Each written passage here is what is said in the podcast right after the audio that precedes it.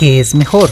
¿Gastar y luego ahorrar o ahorrar y luego gastar? Conoce la respuesta en una de las frases más populares del millonario Warren Buffett en este, el episodio 13. En 3, 2, 1.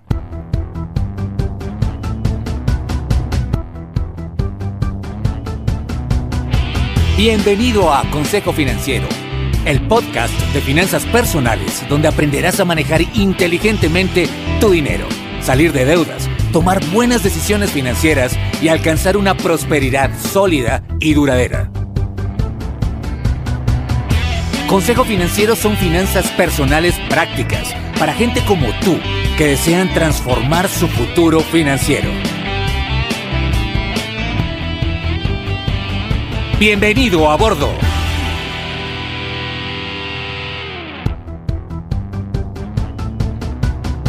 Hola, soy Fernando Fernández y quiero darte la bienvenida una vez más a Consejo Financiero, tu podcast, tu programa de finanzas personales en el que aprenderás a manejar inteligentemente tu dinero, a salir de deudas, a tomar buenas decisiones financieras y los principios para alcanzar una prosperidad sólida y duradera. Tener educación financiera no es algo exclusivo para el experto en finanzas que sale en radio o en televisión. Todo lo contrario, es algo que está a tu alcance y que determinará tu éxito personal. Si quizás eres profesor universitario, fontanero, diseñador, músico, relacionista público, camionero, taxista, entrenador de CrossFit o cualquiera que sea tu profesión, mira, tarde o temprano necesitarás saber administrar correctamente tu dinero y así lograr tus objetivos de vida. En Consejo Financiero aprenderás todo lo que necesitas para ser un sensei de tus finanzas personales. Te invito a visitar www.consejofinanciero.com donde podrás encontrar este y muchos más contenidos de finanzas personales que estoy seguro van a ser de utilidad para tu vida financiera. Asimismo te recuerdo que puedes encontrarme en LinkedIn como Fernando Fernández Gutiérrez y en Twitter como arroba consejo acertado.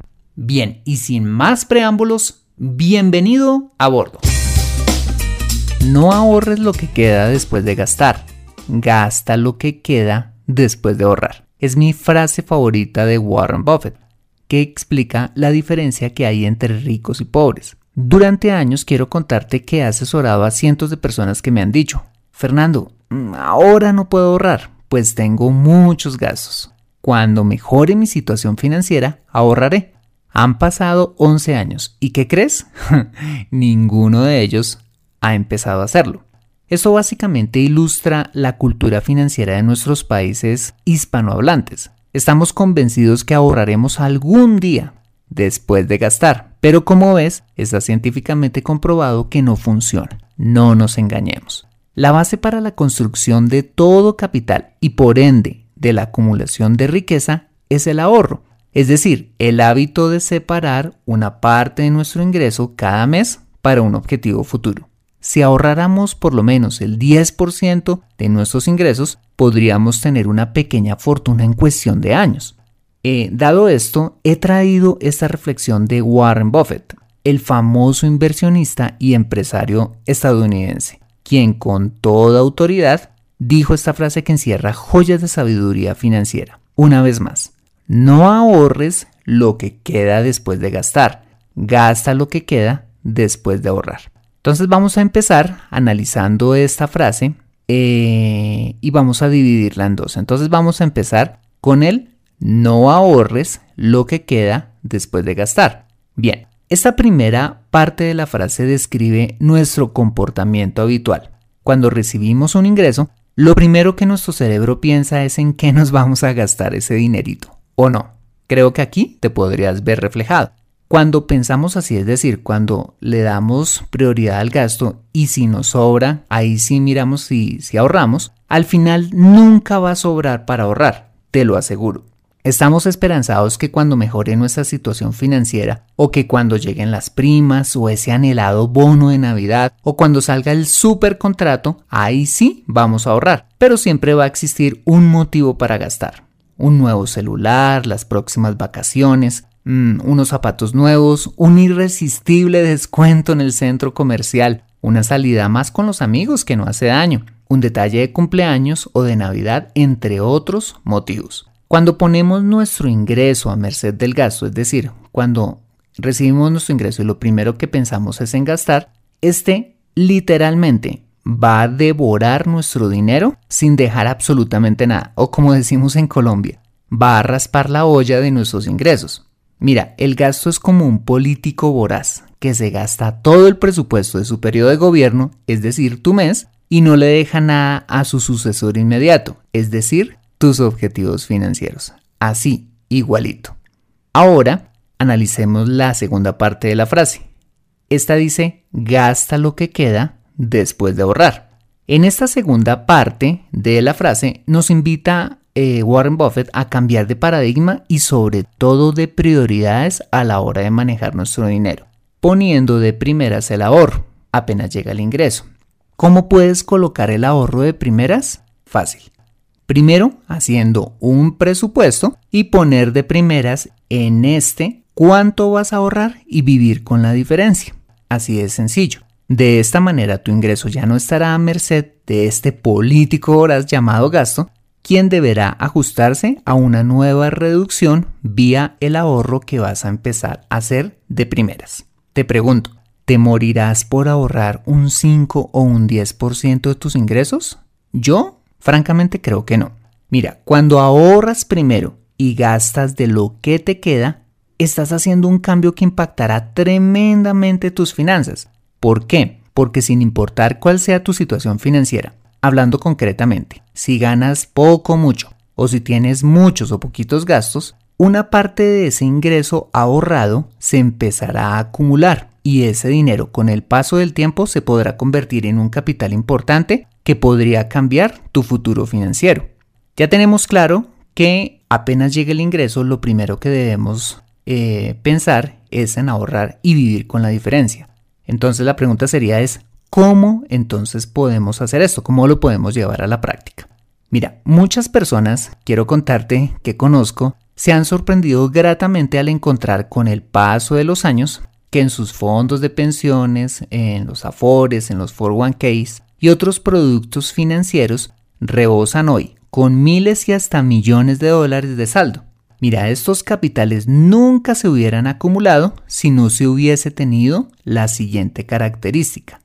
¿Cuál característica? El ahorro sistemático. ¿Qué es el ahorro sistemático? El ahorro sistemático es un ahorro que se hace disciplinadamente mes tras mes. Estas personas murieron de hambre o algo trágico les pasó al ahorrar de su ingreso mensual. ¿Este ahorro? No, la buena noticia es que todos ellos rebosan de salud. De hecho, conozco muchos que están bien gorditos y rosaditos.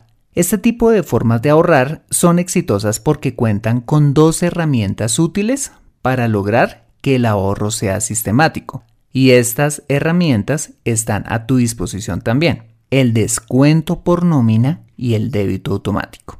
Bien, ¿qué es el descuento por nómina? Es cuando eh, eres empleado, trabajas para una compañía y tú autorizas a tu empleador para que mensualmente te descuente de tu salario un valor fijo mensual a ahorrar, de manera voluntaria, ¿vale? Y la segunda herramienta es el débito automático, que aplica sobre todo cuando eres independiente, autónomo, freelance, trabajas por cuenta propia y quieres hacer el ahorro. El débito automático se logra cuando tú autorizas a tu banco o a la entidad financiera en donde desees hacer ese ahorro, te descuenten directamente de tu cuenta personal eh, el valor deseado ahorrar cada mes, sin que tengas que ir físicamente a realizar los depósitos. También tú podrías eh, quizás ir al banco y hacer el depósito mensual cada mes, hacer la fila, entregar el depósito y demás. Pero no es una forma que yo aconsejo, eh, dada mi experiencia. Hay muchas personas que dicen, no, yo quisiera hacer el, pago directamente y empiezan con mucho entusiasmo eh, los primeros meses, pero al cabo de algún tiempo terminan abandonando el, la disciplina del ahorro, pues porque no les queda tiempo, porque se presentó algo, mm, porque cualquier contingencia se les presentó y no pudieron seguir haciendo el ahorro disciplinadamente. Entonces, mi recomendación es que si tú quieres tener ese ahorro sistemático disciplinado, uses estas dos herramientas, dependiendo tu situación o tu, actividad económica. El descuento por nómina y el débito automático. Bien, ¿y ese ahorro a dónde se iría? Aquí entonces la pregunta sería, ¿en qué instrumento financiero eh, yo te recomendaría ahorrar? Además de los fondos de pensiones, los afores, los 401ks, que básicamente son productos para acumular dinero para tu retiro, hay otros instrumentos de inversión que podrías usar y los que yo más te recomiendo son los siguientes. El primero de ellos son las fiducias, que son fondos de inversión colectiva eh, que ofrecen entidades financieras, eh, bancos, fiduciarias, en donde eh, muchas personas ahorran como tú y ese dinero es invertido en el mercado de valores de una manera conservadora. La gran ventaja de estos fondos de inversión colectiva o fiduciarias es que la rentabilidad es mucho más alta que la que te ofrecería en una cuenta de ahorros o en un fondo de empleados que son instrumentos financieros que también podría ser una opción, pero pues no los aconsejo porque el retorno es muy bajito. Entonces tú podrías ahorrar allí para el objetivo financiero que, que te propongas, ¿vale? Y los que más recomiendo son los llamados fondos de inversión o fondos de pensiones voluntarias, en donde puedes también invertir en el mercado de valores, pero con retornos mucho más atractivos y un riesgo asumido por ti. En estos fondos tú puedes invertir en portafolios conservadores, moderados o arriesgados, ¿vale? Entonces tú eliges dependiendo eh, tus expectativas y tu tolerancia al riesgo eh, en cuál de ellos invertir, ¿vale? Ahora bien, te hago una aclaración. Warren Buffett no se hizo rico solo ahorrando, sino invirtiendo esos recursos en sus objetivos financieros, invirtiendo en el mercado de valores, en compañías, en empresas y demás. Por eso es que él es hoy uno de los hombres más ricos del mundo. Lo mismo debes hacer tú. Una vez comiences a ahorrar, ponle un nombre a ese ahorro. Llámese eh, tu, negocio propio, eh, compra de vivienda, eh, inversión en bienes raíces para rentar, para comprar y, y rentar, educación de tus hijos, viajar o tu plan de retiro o cualquiera que sea tu objetivo de vida en ese momento, ¿vale? Ponerle un nombre a ese ahorro te va a ayudar a realizar, pues el mismo, con entusiasmo y enfoque. Si quieres saber un poquito más de cómo plantearte un objetivo financiero y ahorrar para lograrlo, te invito a que ingreses a www.consejofinanciero.com barra ahorrar con propósito, ¿vale? Para concluir, Gastar después de ahorrar es el secreto de muchos millonarios de hoy. Quiero que pienses cuánto dinero tendrías ahorrado hoy si desde cuando empezaste a generar ingresos hubieses destinado un pequeño porcentaje de los mismos al ahorro. Pero bueno, como el pasado ya es pasado y tienes un futuro por construir en el presente, ¿por qué no pensar cuánto dinero puedes acumular si desde hoy tomas la decisión de ahorrar primero y gastar después? Conoce cómo aumentar tus ingresos en Consejo Financiero. Bueno, este ha sido el episodio 13 de Consejo Financiero. Si te ha gustado, házmelo saber dejándome una valoración de 5 estrellas en iTunes o un me gusta en SoundCloud, iBox, Stitcher Radio o TuneIn Radio o donde quiera que escuches este programa. Si lo haces, sabré que este podcast está generando valor para ti y me ayudarás a llegar a muchas más personas. Asimismo, te invito a compartir este episodio con tus contactos, familia o personas a las que consideres les pueda ser útil este episodio. Recuerda suscribirte en www.consejofinanciero.com para mantenerte actualizado de todos mis contenidos y para recibir tus preguntas o sugerencias de temas que quisieras desarrollar para ti en este podcast. Bueno, soy Fernando Fernández, tu asesor financiero y anfitrión de este programa. Mis agradecimientos a José Luis Calderón, quien hace posible dejar bonito este podcast. Muchas gracias por compartir tu tiempo conmigo y recuerda, Consejo Financiero son finanzas personales prácticas para gente como tú que desean transformar su futuro financiero. Adiós.